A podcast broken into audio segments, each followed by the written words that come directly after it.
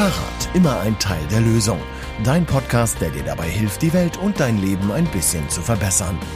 Du erfährst von Lösungen, die sowohl mit dem Fahrrad als auch dem E-Bike möglich sind. Starte deine Tour, lass dich inspirieren. Wie immer mit Mailin, der Expertin für Radabenteuer, und Thorsten, dem Experten der Fahrradbranche. Marlene, Frauen, Frauen in der Fahrradbranche, Frauen in der Verkehrspolitik, das ist ja immer ein Problem, oder? Wenn ich ein Problem bin. Na, das war jetzt extra ein bisschen provokant, aber nee, natürlich bist du nicht ein Problem. Aber du weißt, glaube ich, was ich damit sagen will, ne?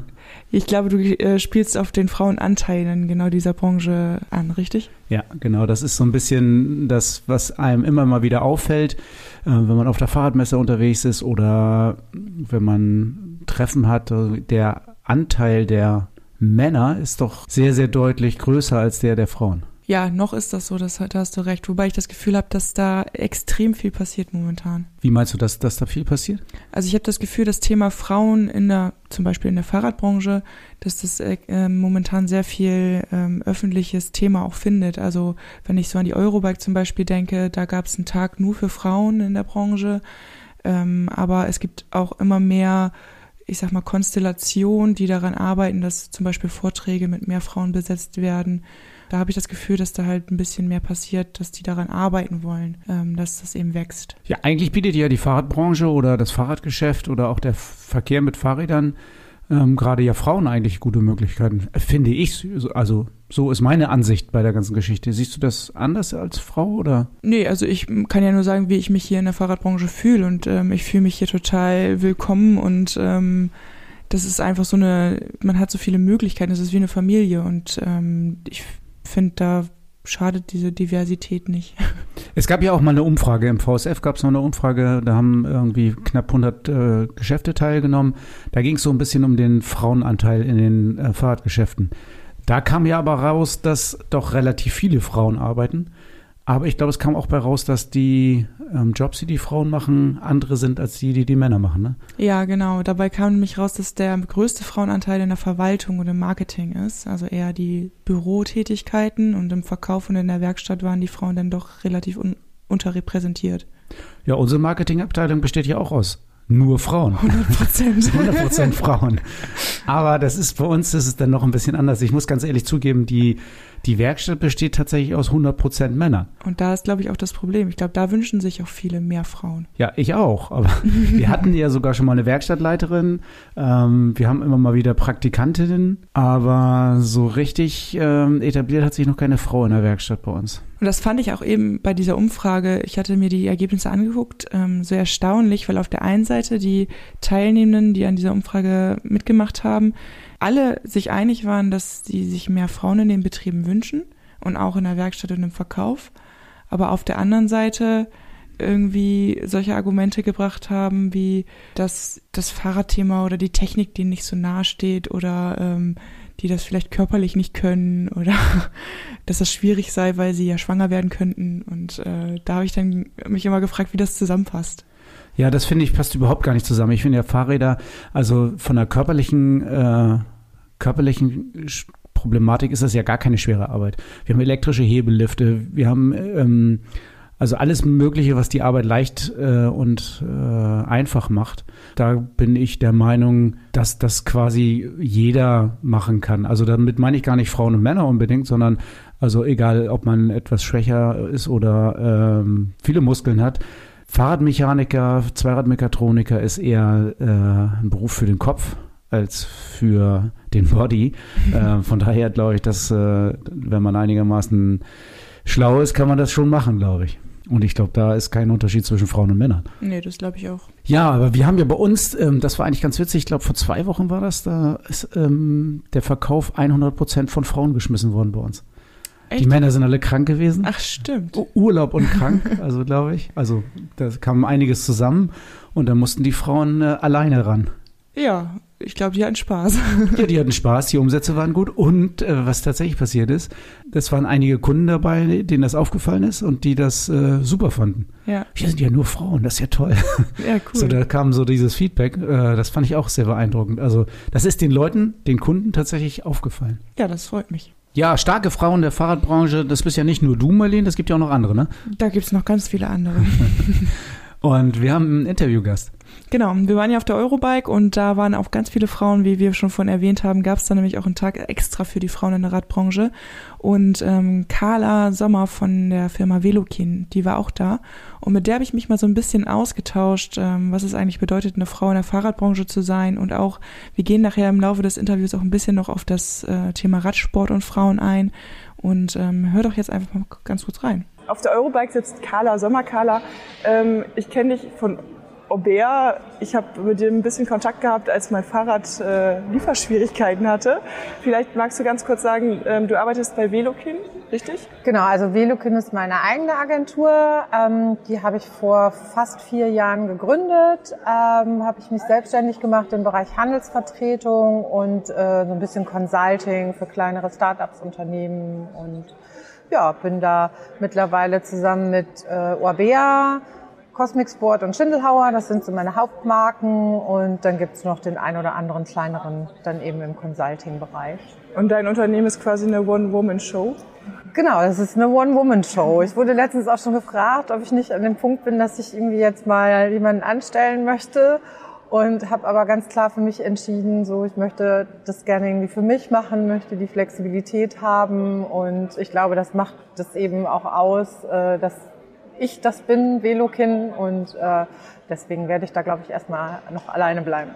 Das heißt, du bist Ansprechpartnerin für unterschiedliche Händler bezüglich deiner Marken, die du so vertrittst. Genau, ich bin im Norden unterwegs und bin dann zuständig für die Händler von Orbea und Cosmic Sport und besuche die regelmäßig, äh, versuche die Kuh vom Eis zu holen. Im Moment glaube ich mehr, als dass ich versuche, Fahrräder zu verkaufen. Ähm, aber ähm, ja, das äh, ist der Job und ich glaube, dass die Händler auch äh, ganz zufrieden sind mit dem, was ich mache. Zumindest ist es das Feedback und ähm, der Job macht mir so viel Spaß und ich genieße das wirklich auch mit den ganzen vielen unterschiedlichen Menschen zusammenzuarbeiten und diese Abwechslung. Wie bist du denn an die Fahrradbranche gekommen? Also wir haben ja immer wieder das große Thema, dass Frauen in der Fahrradbranche unterrepräsentiert sind. Und ähm, bist du selber Radfahrerin und hast gesagt, okay, Fahrradbranche, da muss ich rein? Oder wie ist das dazu gekommen? Ähm, ich bin mit äh, neun Jahren angefangen, Rennrad zu fahren und äh, bin auch eine ganze Zeit lang ziemlich erfolgreich unterwegs gewesen. Ich bin in der nu Jugendnationalmannschaft gewesen, war deutsche Meisterin zusammen mit Charlotte Becker, die ja, glaube ich, im Frauenradsport auch nicht unbekannt ist im, im Paarzeitfahren. Ähm, und dann kam irgendwann der Punkt, wo ich mich als Frau entscheiden musste, ähm, mache ich jetzt eine Ausbildung, mache ich ein Studium, wie geht mein Weg weiter? Und ich hatte damals die Möglichkeit auch zum äh, zur Polizei oder zum Bundesgrenzschutz zu gehen, um eben da meine Radsportkarriere vielleicht auch weiter zu betreiben.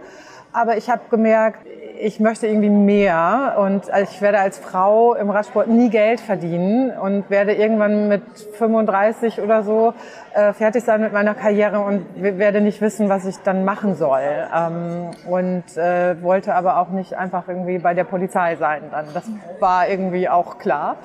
Und dann ähm, bin ich über kleine Umwege, die, äh, glaube ich, jeder in seinem Berufsleben mal macht, dazu gekommen, eine Ausbildung bei Rose in Bocholt zu machen. Und als ich da fertig war, ähm, habe ich aber überlegt, ich möchte doch ein bisschen mehr noch sehen von der Fahrradwelt und bin äh, nach Hamburg gegangen habe dort bei Radsport von Hacht gearbeitet, äh, ja, und bin dann äh, über verschiedene Stationen erst ganz klein in den Vertrieb gekommen, bei einer kleinen Marke aus Hamburg, Trenger D, und äh, ja, habe dann verschiedene Stationen gemacht, Vertriebsleitung für ähm, Elektra, und ähm, bin dann nach Holland zu Cortina gewechselt und habe für die angefangen, so ein bisschen den Markteintritt nach Deutschland zu begleiten und das Außendienstteam mit aufzubauen. Und irgendwann kam aber dann für mich der Punkt, wo ich gesagt habe, okay, ich möchte das jetzt gerne irgendwie für mich machen, möchte ein bisschen mehr Flexibilität haben und äh, ja, irgendwie wachsen. Und dann kam der Schritt in die Selbstständigkeit. Okay, das heißt, du bist ja, also wenn du sagst, du hast mit neun Jahren angefangen, Radsport zu betreiben, ähm, dann bist du ja schon echt lange auch dabei, was überhaupt das Thema Fahrrad so angeht. Ähm, hast du da jetzt so in der Zeit, seitdem du angefangen hast, in der Fahrradbranche auch zu arbeiten, eine Entwicklung gesehen? Also wie das sich so als Frau in der Branche ähm, ja, bewegt hat? Ja, auf jeden Fall. Also ich habe äh, damals in meiner Ausbildung äh, war ich schon richtiger Exotin äh, bei Rose. Ich war die einzige Frau, die da im Fahrradteileverkauf gearbeitet hat und alle anderen Frauen haben alle nur in der Bekleidung gearbeitet. Ähm, und das zog sich auch eine Weile noch so durch. Also das war dann bei, bei von Hacht auch so, dass ähm, die äh, Kolleginnen haben in der Bekleidung gearbeitet und die Kollegen waren im Radverkauf und ich war so eine der wenigen, die wirklich hin und her geswitcht ist und im Grunde genommen beides gemacht hat und merkte dann aber eben auch in der Zeit, dass ähm, ja, dass teilweise die Frauen in den Laden gekommen sind, um bei mir Fahrräder zu kaufen, weil sie gehört haben, dass da eine Frau im Radverkauf arbeitet und eine Frau berät. Und das haben, glaube ich, mittlerweile sehr viele Fahrradhändler verstanden und das haben auch viele Hersteller verstanden, ähm, dass es eben mehr Frauen braucht. Und gerade bei etwas jüngeren Unternehmen, ich arbeite auch mit Schindelhauer zusammen, ist das ähm, Thema Diversität natürlich äh, noch viel mehr ähm, ja, wichtig als bei vielleicht etwas alteingesesseneren Unternehmen aber ja, also es tut sich was, klar. Ich ähm, habe noch so in Erinnerung, dass du auch jetzt gerade so heute viel dafür tust, dass ähm, die Frau sich in der Fahrradbranche auch wohlfühlt oder dass man halt auch eher damit wirbt, dass die Frau oder dass die Fahrradbranche im Allgemeinen diverser wird. Ähm, ich glaube, bei Women in Cycling bist du auch irgendwie Teil davon. Ähm, was ist da deine Aufgabe? Ähm, also ich habe äh, Isabel Leberlein vor einigen Jahren kennengelernt auf der Velo in Berlin, äh, wo sie so ein äh, Woman-Netzwerk-Event veranstaltet hat. Und da sind wir in Kontakt gekommen und äh, ein Jahr später saßen wir auf der Eurobike auf einem äh, Panel, Isabel, der Daniel Glaubitz von Biki Talent und ich, und haben darüber gesprochen, wie kriegen wir mehr Frauen in die Fahrradbranche. Und dann saßen wir da zu zweit äh, als Frau und Daniel als Mann. Und ähm, dann hat Isabel zusammen mit der, ähm, ich glaube, European Cycling Federation und ähm, haben sie eben äh, Women in Cycling gegründet. Und äh, sie hat mich angesprochen, ob ich einer der Ambassador sein möchte. Und unsere Aufgabe ist eben auch dafür zu sorgen, dass wenn irgendwo irgendwelche Panels stattfinden ähm, oder ähm, irgendwelche äh, Keynotes gesucht werden, ähm, dass wir dann äh, die Frauen bereitstellen, die irgendwie gesucht werden, weil oft ist die Ausrede der Männer dann immer, äh, ja, wir wussten nicht, welche Frau wir da jetzt einladen sollen, weil äh, wir kennen keine. So, ja, okay, fragt uns und wir zeigen euch dann, wer ist die Expertin in dem Bereich, wen könnt ihr euch dazu holen. Und äh, ja, so ist es entstanden und so äh, arbeiten wir damit auch. Und ich finde, das ist eine sehr wichtige Arbeit äh, und es hat gezeigt, dass es funktioniert, weil letztes Jahr saßen wir mit neun Frauen ähm, auf der Eurobike-Bühne und ähm, haben äh, davon erzählt, wie wichtig das ist eben, dass wir auch alle da sind. Und jetzt sitzen wir hier auf der Eurobike. Wie viele Frauen waren es dieses Jahr? Äh, ehrlich gesagt ähm, habe ich gar nicht die Diskussion, es gab keine Panel-Diskussion, gab es nicht. Es gab ein Frühstück, ich konnte leider nicht dabei sein ähm, am Freitag, äh, aber Isabel hatte mir gestern erzählt, dass so um die 50 Frauen da waren. Äh, gestern gab es bei SRAM eine Women's Happy Hour.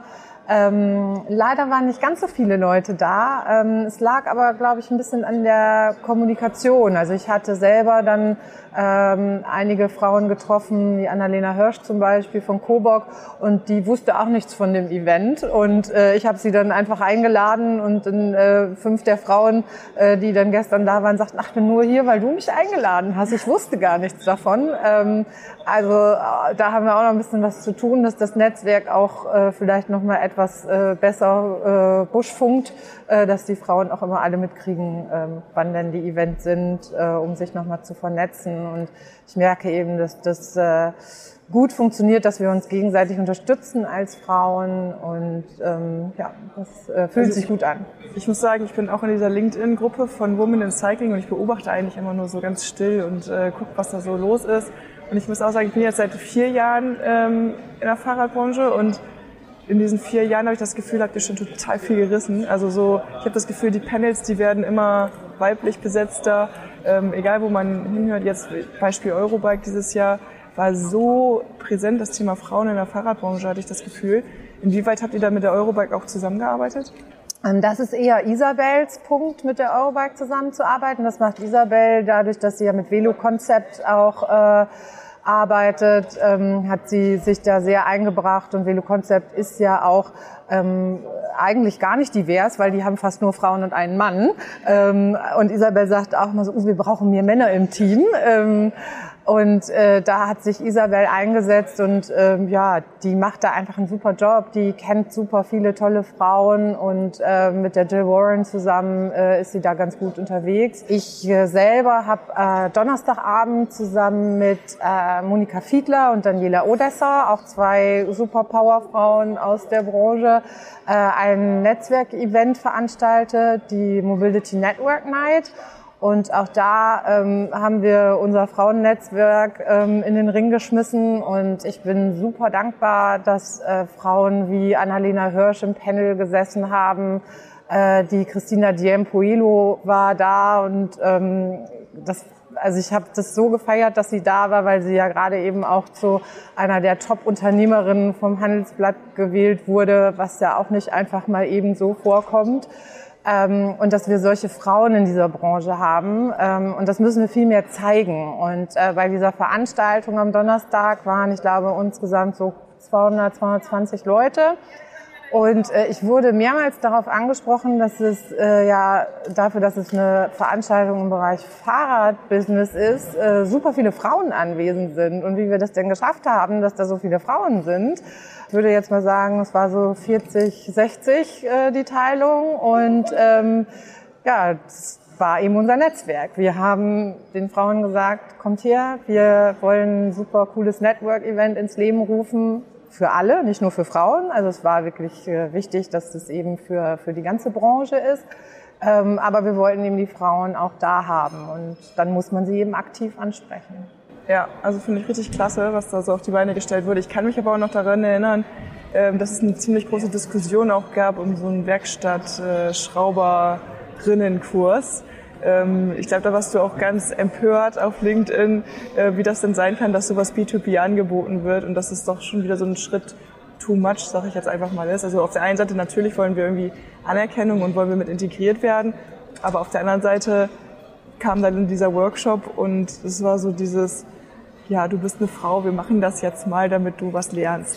Ähm, ja, in der Tat, das war äh, in einem der Newsletter ähm, wurde dann angekündigt, was so am Freitag dann eben in diesen Frauen, ähm, den, an dem Frauentag, also der, der Tag stand ja im Zeichen der Frau, glaube ich, so ein bisschen der Freitag, ähm, was für die eben angeboten wird. Und dann gab es das Netzwerk Frühstück, diese Women's Happy Hour bei SRAM. Äh, und für den Abend war dann ein äh, Repair- und Putzworkshop angekündigt. Und ähm, ich musste ganz kurz schlucken, als ich es im ersten Moment las und musste irgendwie, glaube ich, erst mal zwei Tage ähm, darüber nachdenken. Und äh, die Kollegin Daniela ähm, konnte aber dann, glaube ich, nicht mehr zurückhalten und postete daneben bei LinkedIn, ah, was ich auch wirklich nur unterstützen kann. Wir, wir brauchen keine Förderung der Frauen, weil das Thema war auch, wir fördern Fahrradfrauen. Ähm, äh, das war so ein bisschen in der Formulierung auch so, nein, Frauen müssen nicht gefördert werden. Wir sind keine kleinen Kinder. Ähm, wir müssen nicht an die Hand genommen werden, sondern ähm, wir müssen äh, dafür sorgen, dass wir wahrgenommen werden und dass wir uns gegenseitig unterstützen. Und das ist auch in Ordnung. Ähm, aber Förderung, finde ich, klingt immer so ein bisschen so, ja, ja, wir, ja, wir ja, helfen euch dabei. Genau. Ähm, und ähm, ich bin mir noch nicht ganz sicher, was mit diesem Repair- und Put-Workshop gemeint war. Also er fand ja an einem B2B-Tag statt. Deswegen gehe ich erstmal davon aus, dass es eine B2B-Veranstaltung ist. Und ähm, das gibt mir das Gefühl, dass mir als Frau in der Fahrradbranche irgendwie abgesprochen wird, dass ich mich mit einer eigenen Materie auskenne.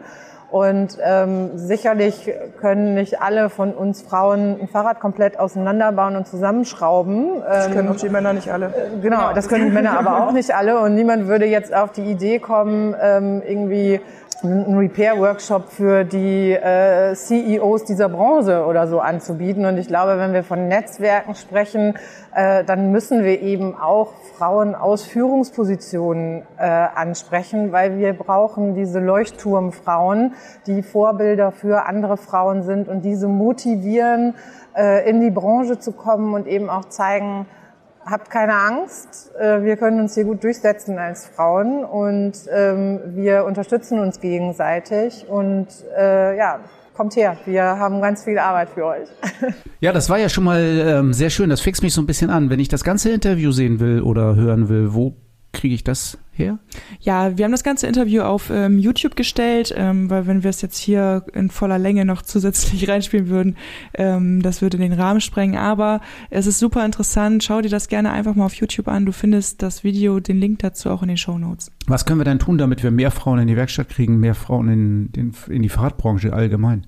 Ich glaube, das fängt schon damit an, dass man ähm, bei den Stellenausschreibungen ähm, viel diverser auch mit Marketing umgehen kann. Also wenn ich jetzt zum Beispiel an die ganzen gestalterischen Elemente so gucke, wie Bilder oder Videos, dann ist es natürlich was anderes, wenn da jetzt ein muskelbepackter Mann ähm, auf dem Foto dieser Stellenanzeige ist oder ob da vielleicht eine Frau ist, die glücklich bei der Arbeit am Schrauben ist, auf diesem Bild zu sehen ist. Und das ist, glaube ich, auch schon die erste Ansprache, die da ähm, kommt.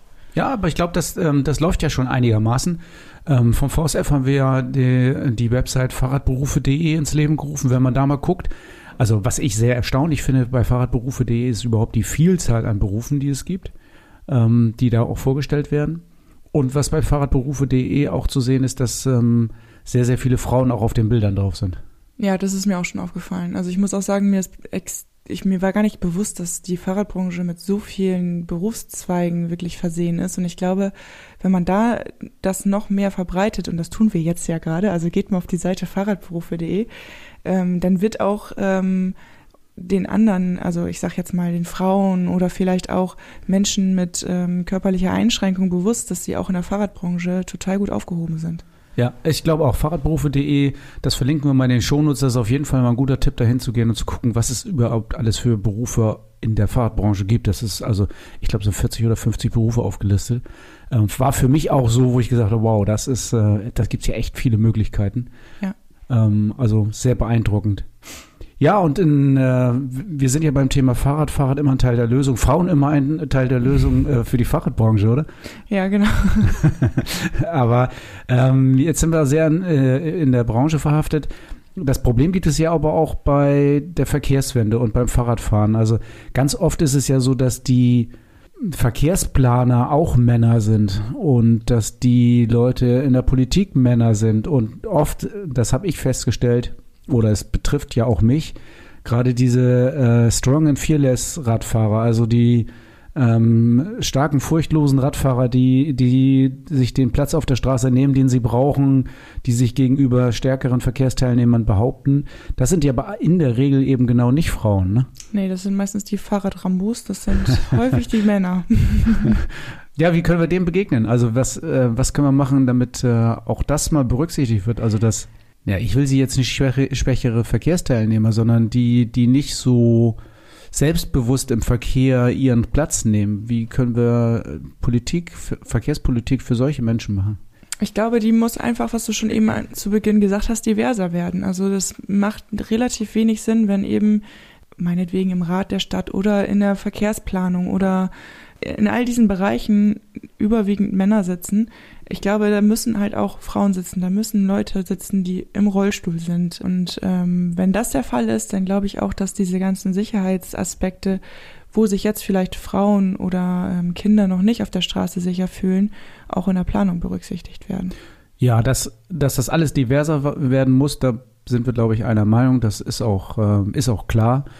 Und äh, bis dahin oder man sollte vielleicht auch mal gucken, ich versuche das zumindest immer zu berücksichtigen, also nicht von meinem äh, von meinem Fahrverhalten auf das Fahrverhalten äh, von anderen zurückzuschließen. Aber ich brauche mehr Input dann auch. Ne? Ich brauche tatsächlich auch immer mal wieder das, ähm, die Hinweise, also ich fühle mich da und da unsicher, weil oder ich fahre da und da nicht lang, weil das und das ist oder sowas. Das sind so Sachen, die ich kann mir die ja kaum vorstellen. Also ich habe kein Problem, irgendwie einen dunklen Weg lang zu fahren. Ich habe einen Fahrradscheinwerfer. Ich weiß gar nicht, was, äh, was die Leute da so bewegt. Aber da brauche ich einfach, äh, da braucht man einfach auch Hinweise zu sagen, okay, diese Wege fahren wir nicht, weil oder da fahre ich nicht lang, weil der Untergrund so und so ist oder was auch immer. Also Ähm, ich glaube, da brauchen die Leute, die entscheiden, die jetzt noch entscheiden, ähm, äh, auf jeden Fall Hilfe dadurch, dass man den Feedback gibt. Ja, das ist eine gute, ein guter Ansatz, finde ich. Könntet ihr ja auch hier machen, jetzt wo du gerade zuhörst und sagst, Mensch, ähm, ja, stimmt. Schreibt doch mal euer Feedback an uns. Haben wir euch ja schon vielfach drum gebeten. Aber jetzt vielleicht mal einfach dazu, um mich zum Beispiel als äh, Ratspolitiker oder uns, die wir Verkehrspolitiker bundesweit machen, ähm, einfach mal anzutickern und zu sagen, äh, das und das wäre wünschenswert oder das habe, damit habe ich ein Problem oder das bewegt mich beim Radfahren. Wenn du jetzt gerade bei Feedback bist, müssen wir vielleicht nochmal kurz erwähnen, in den letzten Tagen hat uns echt viel Feedback erreicht und wir haben uns riesig darüber gefreut. Und ähm, eine Person hat sich sogar extrem viel Mühe gegeben und einmal so ein bisschen positiv berichtet, was so die Erfahrungen ähm, im Radverkehr gewesen sind und auch ein Negativbeispiel mitgebracht. Wollen wir das an dieser Stelle einfach mal mit einbringen? Positives Wuppertal. Genau. Fand ich äh, ähm, sehr, sehr gut. Wuppertal ähm, geht um eine stillgelegte Bahnstrecke, die als Fahrradinfrastruktur durch die Stadt äh, ausgebaut wurde und er hat da sehr, sehr positiv, also schwärmerisch fast von berichtet, ne? Ja, genau. Also da, als ich das gelesen habe, habe ich gedacht, oh, da muss ich unbedingt auch mal hin. Ja, und ich hatte, ich hatte sogar schon mal die Chance und äh, habe sie dann nicht genutzt. Also einmal war ich ohne Rad da und äh, einmal habe ich die Tour verpasst, wo ähm, unsere Kollegen durch Wuppertal gefahren sind. Ja, auf jeden Fall. Also das äh, sollten wir mal unter die Räder nehmen, glaube ich. Ja, vor allem, was er auch geschrieben hat, dass eben dieses, diese Bewegung da in Wuppertal durch die Bürger auch äh, stattgefunden hat. Also die haben da so eine Initiative von den Bürgern gestartet und dadurch hat sich was bewegt. Und das zeigt halt auch, dass es wirklich was bringt, wenn man solche Wünsche auch mal äußert.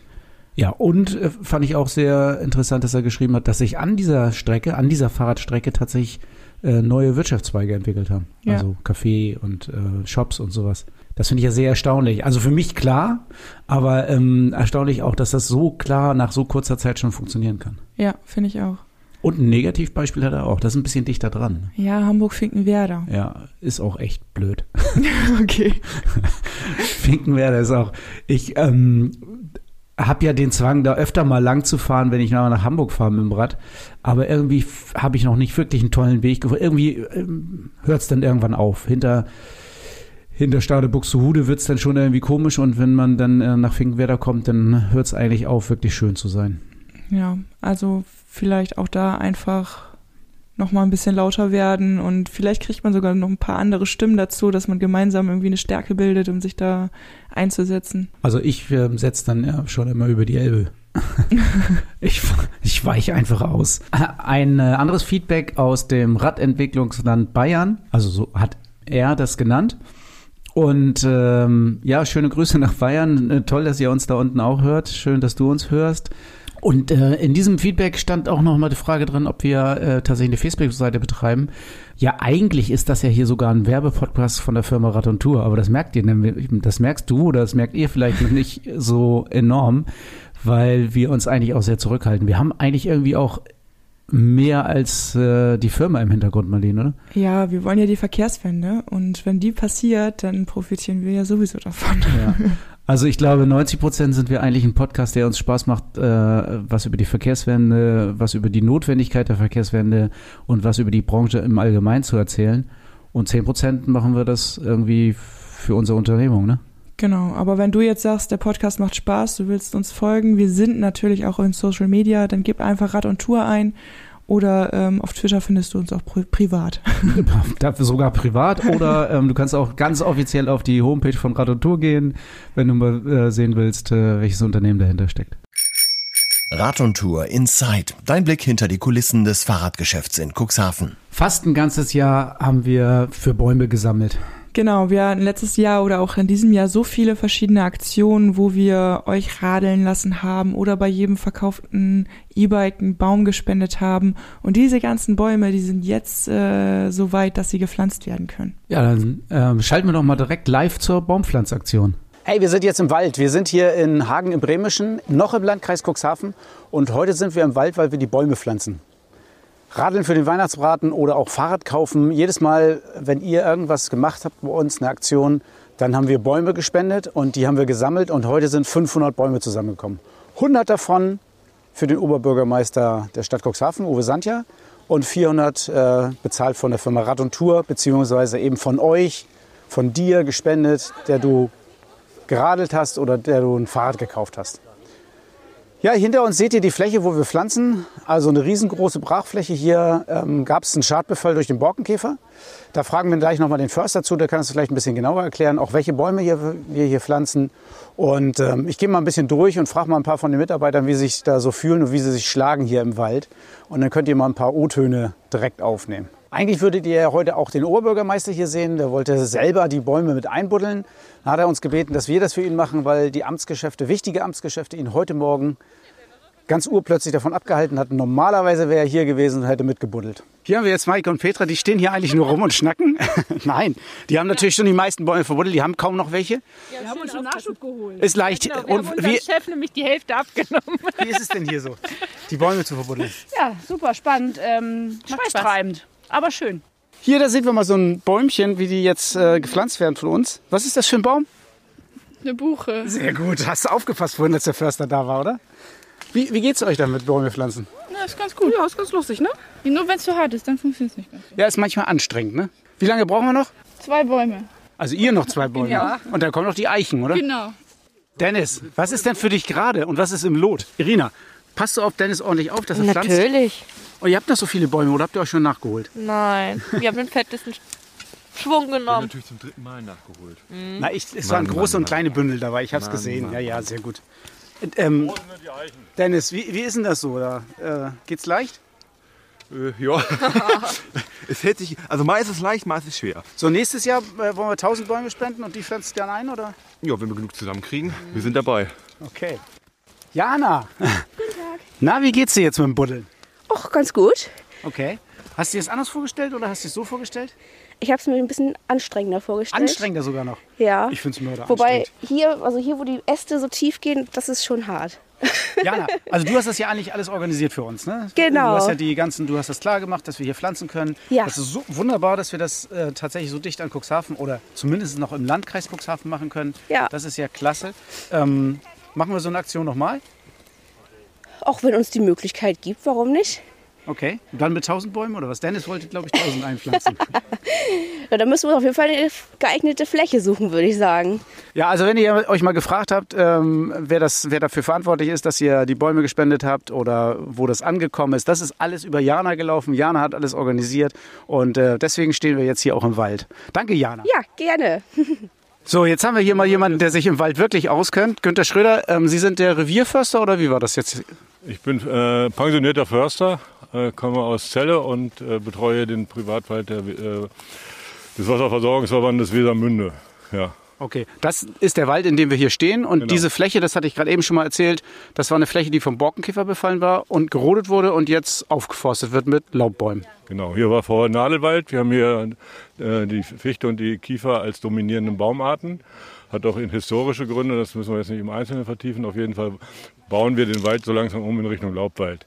Zum einen für die Trinkwasserversorgung ist das gut, also bessere Wasserqualität, eine größere Sickermenge unter dem Wald und äh, eine höhere Artenvielfalt. Und das, deshalb ist es zu begrüßen, dass Sie hier heute mit Ihren Leuten sind und äh, ja, uns dabei unterstützen. Wir pflanzen jetzt Bäume und es gibt so einen Spruch, der heißt, hast einen Baum, pflanz einen Baum, weißt du auch nicht, wer eins in seinem Schatten liegt. Und das wissen wir jetzt auch noch nicht. Aber wir hoffen, dass irgendwann in einigen Generationen hier viele Menschen im Schatten dieses neuen Laubwaldes liegen werden. Ja, wir haben ja gepflanzt heute ganz viele Buchen und ein paar Eichen, glaube ich, ne? Also wir haben zwei Drittel Buche, also 300 Buchen gepflanzt und Pflanzen sind jetzt noch dabei, die 200 Eichen zu pflanzen. Dann haben wir auf dieser Fläche etwa 500 Laubbäume gepflanzt. Ähm, Das ist etwa 0,3 Hektar. Diese ganze Pflanzaktion kommt ja zustande, weil wir irgendwie gesagt haben, Nachhaltigkeit, äh, Fahrrad, Fahrradgeschäft, Nachhaltigkeit Genau. passt zusammen, wir pflanzen Bäume. Ähm, wenn wir das nicht gemacht hätten, wo wären denn die Bäume sonst hergekommen? Ähm, dann wäre hier wahrscheinlich auf dieser Fläche auch etwas passiert. Das hätte der Waldbesitzer selbst organisiert. Äh, es gibt ja in Deutschland mittlerweile etwa 40.000 Hektar Kahlflächen, die durch äh, klimatische Veränderungen dem Borkenkäfer entstanden sind. Daher sind die Bauern so ein bisschen oder die Waldbesitzer so ein bisschen auf sich selbst gestellt und müssen zusehen, dass sie Förderung bekommen. Es gibt auch Fördermaßnahmen durch das Land und durch den Bund und durch die EU. Die decken natürlich nicht die Kosten ab. Das bedeutet, in diesem Fall haben wir ja hier nur eine kleine Schadfläche. In anderen Fällen ist es so, dass die Bauern oder Waldbesitzer teilweise ihren kompletten Wald innerhalb kürzester Zeit verloren haben. Und wir sind natürlich interessiert daran. Forstwirtschaft ist ja nachhaltig generell. Das, die Forstwirtschaft hat ja auch den Begriff der Nachhaltigkeit erfunden äh, vor 300 Jahren. Äh, damals wurde äh, der Wald zerstört durch Übernutzung und dann hat man gesagt, wir dürfen nicht mehr Bäume nutzen, als tatsächlich nachwachsen. Im Moment haben wir die Situation, dass mehr Bäume genutzt werden als nachwachsen, weil uns der Borkenkäfer die sozusagen tot in den Wald stellt. Sagen, weil wir es nicht mehr aussuchen können, ob die gefällt Ja. werden oder nicht. Ja. Ja. Aber jeder Baum, der gepflanzt wird, äh, ist äh, in dem Moment, wo ich ihn in den Boden gebracht habe, haben wir zum einen hier den Trinkwasserschutz, zum anderen natürlich auch den, die CO2-Bindung durch Wald, die sehr unterschiedlich zu bewerten ist. Aber sobald die Photosynthese an diesen Bäumen weitergeht, speichern die Kohlendioxid aus der Luft äh, über die Photosynthese in Form von Zucker bzw. später von Kohlenhydraten in den Baum ein. Und äh, damit beginnt sofort die Wirkung äh, in Richtung positiver CO2-Bilanz. Also wenn ihr euch jetzt fragt, ähm, ihr habt ein Fahrrad gekauft und da ist so ein Baum bei übergeblieben, der steckt jetzt hier in der Erde. Oder wenn ihr beim Radeln für den Weihnachtsbraten, äh, für jede Runde gab es ja ein Bäumchen, also ähm, ihr habt hier richtig gut mitgeholfen, dass die Bäume gepflanzt werden. Und äh, das Ergebnis könnt ihr jetzt sehen, beziehungsweise das richtige Ergebnis natürlich erst in 100 Jahren. Ja, in, also wenn wir, das halten wir alle nicht so lange durch, also wir Älteren sowieso nicht. Na gut, Pille des ewigen Lebens fehlt irgendwo noch, aber ähm, wir haben ja die Initialien und man kann es auch weiterverfolgen und wir werden natürlich diesen Punkt äh, weitergeben und Sie können hier, wenn Sie einen Ausflug mit dem Fahrrad hierher machen, immer wieder mal alle Jahre wieder gucken. Erstens ist das, was ich jetzt gepflanzt habe, auch tatsächlich angewachsen und zweitens, wie entwickelt es sich? Das ist also schön. Äh, und so weit ist ja hier nicht her nach Hagen. Nee, das schaffen wir mit dem Ja, Rad. Ja, genau. vielen Dank und vielen Dank Gerne. auch für die Einweisung, für die Spaten und für die Hilfe. Ja, gerne. Haben wir gern gemacht und immer gerne wieder. 66 Kilometer Fahrspaß, der Podcast Tourentipp. Ja, Thorsten, du warst mit ähm, Maike und Michi ähm, letztens auf einer richtig, richtig schönen Seenrunde, habe ich gesehen. Fünf Seenrunde. Fünf Seenrunde. Ähm, und diese fünf Seen, die findet man im Landkreis Cuxhaven, ne? Nee, sechs. Sechs sogar. Ich habe jetzt sechs draus gemacht. Ich habe die Tour ein ganz bisschen umgestaltet. Ich musste dann zwei, drei Sachen rausnehmen, die nicht fahrbar waren. Das eine war, weil irgendwie der Bauer die, den Weg wegge, äh, weggefräst hätte, hätte ich mal gesagt, also da Acker hingemacht hat. Ähm, das können wir so, können wir so nicht veröffentlichen. Das haben wir ein bisschen umgeplant. Und ähm, wir hatten ein kleines Stückchen Strecke, die war sehr lang am Hadelner Kanal lang. Das ist äh, so wunderschön am Hadelner Kanal zu fahren, aber es ist halt immer geradeaus. Deswegen sind wir ein bisschen anders gegangen, Bovenmoor, und deswegen ist der Balksee auch noch dabei. Okay, was, äh, welcher See hat dir denn am besten gefallen? Tatsächlich war es der Stintstädter See. Also Stintstädter See ähm, ist ja eher ganz, ganz flacher, mooriger See mit so ähm, vielen kleineren Seen drumrum. Den hatte ich auch noch nie gesehen, muss ich ganz ehrlich zugeben. Ich war sehr beeindruckt. Also es gibt eine tolle Aussichtsplattform. Ähm, es war ja auch so schönes Wetter und ähm, da sollte man unbedingt mal hinfahren. Also ähm, ist eine Wanderroute rundherum, die sehr gut mit dem Fahrrad befahrbar ist. Wir haben viele Fahrradfahrer getroffen da. Also wunder, wunderschön. Ähm, es waren so 200, 300 Kraniche gerade am Rasten in dem See. Also sensationell. Du hast ja vorhin mir ein bisschen von der Route schon erzählt, bevor wir den Podcast aufgenommen haben. Und da hast du von so einer kleinen Mini-Insel erzählt, wie ihr da rübergefahren seid. Stimmt, das ist, ähm, das ist noch ein bisschen vorher. Das ist in Ilienwort. Das ist quasi ähm, der Zusammenfluss äh, von der Medem und einem Kanal, glaube ich. Da ist kleiner Gap bei dieser ähm, bei dieser Radtour. Man, also man findet den Weg kaum. Ich habe ihn, also ich wusste irgendwie, dass man darüber kann oder ähm, müsste darüber können, und ich habe es tatsächlich nicht gefunden. Wir haben zwei oder drei Anläufe gebraucht, um den wirklich, Weg wirklich zu finden. Also falls du es nachfährst und den GPS-Track dir nimmst, das geht auf so ein Schleusenhäuschen zu und auch wenn du glaubst, du kannst an diesem Schleusenhäuschen nicht vorbei, halt einfach stumpf drauf zu. Du wirst sehen, das ist ein kleiner, nur 60 Zentimeter breiter ähm, Weg mit so Gittern. Aber du kommst darüber und dann bist du auf der anderen Seite und dann geht's wunderschön weiter. Ja, es klingt auf jeden Fall sehr urig. Ja, ist es auch. Also wie gesagt, ich habe ähm, zwei oder drei Anläufe gebraucht, bis ich den Weg gefunden habe.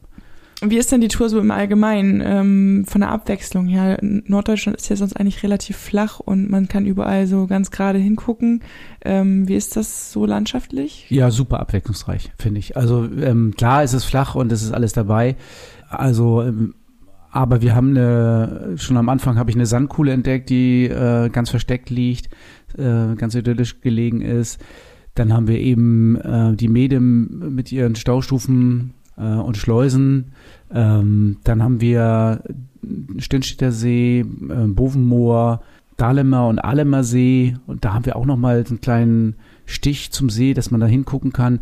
Und falls du das jetzt wirklich in dieser Jahreszeit fährst, also bevor äh, der Frühling kommt, das hat auch den Vorteil, dass die Ufer, die Pflanzen am Ufer niedriger sind oder lichter sind, so dass man viel besser auf die Seen gucken kann. Also mein Tipp ist tatsächlich, den im Winterhalbjahr zu fahren, die, also diese 66 Kilometer. Ja, das kann ich mir gut vorstellen. Ich bin so eine ähnliche Route, aber auch mit den sechs Seen mal, ich glaube, vor anderthalb Jahren im Sommer gefahren.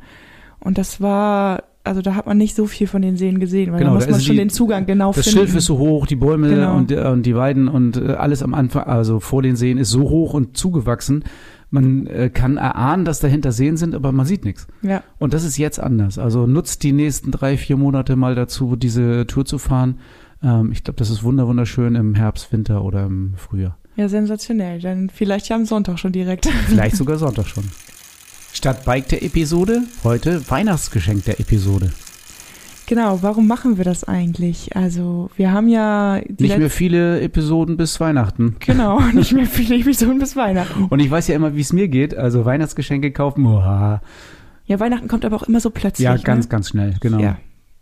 Aber, ähm, und das ist ja das nächste Problem, es ist relativ schwer, Radfahrern, Radfahrerinnen Weihnachtsgeschenke zu machen. Aber A, haben die eh alles und äh, B, brauchen die auch nichts. Außer neues Fahrrad. Ja, die Fahrräder verschenken. Okay, ihr könnt auch Fahrräder verschenken, aber da guckt ihr die alten Episoden, Bikes der Episoden und dann findet ihr Fahrräder. Aber jetzt machen wir mal kleinere Geschenke, die, ähm, die man gut einpacken kann, die nett aussehen, ähm, die nicht so unendlich hoch im Preis sind. Genau, wir haben heute drei Artikel mitgebracht, die sich dafür ganz gut eignen. Das ist zum einen das Kurven- und Bremslicht. Naja, es sind zwei Sachen. Kurvenlicht ist, ähm, ähm, das ist ein Teil, was vorne zwischen Fahrrad und Scheinwerfer geschraubt wird, wird montiert und äh, speist sich über die, den Strom, den der Dynamo oder das Fahrrad für das Licht produziert. Und ähm, das führt den Scheinwerfer aktiv in die Neigerichtung des Fahrrades mit. Das heißt also, da ist ein, äh, so ein Sensormotor drin und der ähm, schwenkt den Scheinwerfer dann ein bisschen in die Richtung, in die man fahren will. Das ist quasi wie beim Auto dann. Ja, also ich würde sagen, das ist fast noch ein bisschen mehr ausgereift. Also das Auto ist ja manchmal, äh, oft hat man beim Auto ähm, nur, dass das Standlicht links oder rechts angeht, ähm, um das Licht so ein bisschen äh, ähm, zu verstärken in die Richtung. Aber ähm, ja, hier geht der Scheinwerfer tatsächlich, wird wirklich richtig in die Kurve geführt. Also so wie bei sehr modernen Autos. Und das kann ich an jedes Fahrrad montieren. Was das ist nahezu, ja genau, also klar, also ein Nabendynamo wäre die Voraussetzung, aber ich glaube, es gibt kaum noch Fahrräder ohne Nabendynamo oder E-Bike geht natürlich auch. Ähm, ja, das geht fast an jedes Fahrrad. Der Scheinwerfer sollte natürlich leistungsfähig sein. Falls man noch keinen richtig guten Scheinwerfer hat, ähm, kann man den auch noch dann ersetzen. Aber ja, dieses Kurvenlicht-Bauteil lässt sich eigentlich an jedes Fahrrad bauen. Und wie sieht's mit dem Bremslicht aus? Ja, das ist ein bisschen was anderes. Also Bremslicht natürlich hinten ist ein Rücklicht, ähm, das mit einem Beschleunigungssensor merkt, wenn das Fahrrad langsamer wird. Und dementsprechend auf, also heller aufleuchtet und dem äh, rückwärtigen Verkehr signalisiert, hier wird äh, gebremst, verzögert, der Fahrradfahrer wird langsamer. Und das kann ich auch wieder an jedes Rad montieren. Genau, das ist äh, völlig frei und unabhängig an jedes Fahrrad zu montieren. Ähm, ich kann mich noch dran erinnern, dass wir sogar zu den beiden Lichtern auch Videos gedreht haben. Also wenn du da jetzt noch mehr sehen willst, wie die aussehen oder wie die funktionieren. Wir haben mit Busch und Müller ein Interview auf der Eurobike gedreht. Das ist schon ein paar Tage alt, aber es ist noch genauso aktuell wie auf der Eurobike. Und äh, guck dir das gerne einmal an. Jetzt haben wir noch ein drittes Geschenk und zwar ist es das, der Fahrradalarm von Scout. Genau. Also da finde ich eigentlich das Interessante, ähm, vielleicht kennt ihr das, vielleicht kennst du das ähm, von Apple, diesen AirTag. Nee. Kennst du nicht? Nee. Okay, wenn, wenn du als Hörer das kennst, dann bist du jetzt ja schon mal ein Stück weiter als Marlene. ähm, Apple hat doch diese, diese kleinen runden Dinge rausgebracht, die über Apple-Geräte zu orten sind. Um, meinen Schlüssel wiederzufinden. Ja, dieses Ja. Ding ist das, das heißt AirTag, glaube ich. Und ähm, da ist bei Apple eine kleine Knopfzelle drin und ähm, ich glaube, ähm, kostet äh, 49 Euro oder sowas. Ähm, und dann findest du deinen Apple-Schlüssel oder deinen Hund wieder oder dein nee, nicht, macht man das, glaube ich. Du kannst das in die Jacke einnähen oder was auch immer. Ähm, da kannst du deine Sachen, die du sonst immer verlegst, wiederfinden. Und ähm, das, was wir jetzt hier haben, ist nur ein bisschen teurer, hat aber den großen Vorteil, dass es eine Halterung hat, wo man das mit ans Fahrrad schrauben kann. Und es hat die Möglichkeit, das ähm, über eine USB-Schnittstelle aufzuladen. Also es ist mit dem Akku. Und das fand ich eigentlich das, ähm, das Beste an diesem Scout. Also es ist ähm, mehr ein GPS. Nee, eben nicht oder? GPS, sondern es funktioniert genauso wie der Apple AirTag. Also über diese, ähm, über alle Apple ähm, Devices, die in der Umgebung sind, die ähm, sagen dann, wo das, äh, wo dieses Teil ist. Und der nächste Vorteil ist, ähm, dieser Scout kann auch noch Alarm. Das heißt, immer wenn das Fahrrad bewegt wird, also ist ein Bewegungssensor drin, dann kriegt ihr einen Alarm, Alarm aufs Handy. Dann heißt es, euer Fahrrad wird bewegt. Ja, super. Also wir haben jetzt drei Geschenke, drei Geschenketipps für euch, äh, für eure liebsten Radfahrenden in der Umgebung oder in, in eurem Freundeskreis. Diese ganzen Geschenke, die wir euch hier vorstellen, die findet ihr auch bei uns im Laden auf einem ganz speziellen Platz, extra schön ausgestellt. Ähm, kommt doch einfach mal vorbei und äh, lasst euch doch inspirieren von unserem Geschenketisch. Und das erwartet dich beim nächsten Mal bei Fahrrad immer ein Teil der Lösung. Beim nächsten Mal kommen wir ja frisch von der Mitgliederversammlung von der Jahrestagung vom VSF zurück und wir haben wieder drei neue Geschenke dabei, ne? Wir haben wieder drei neue Geschenke dabei und wahrscheinlich auch eine ganze Menge mehr Themen.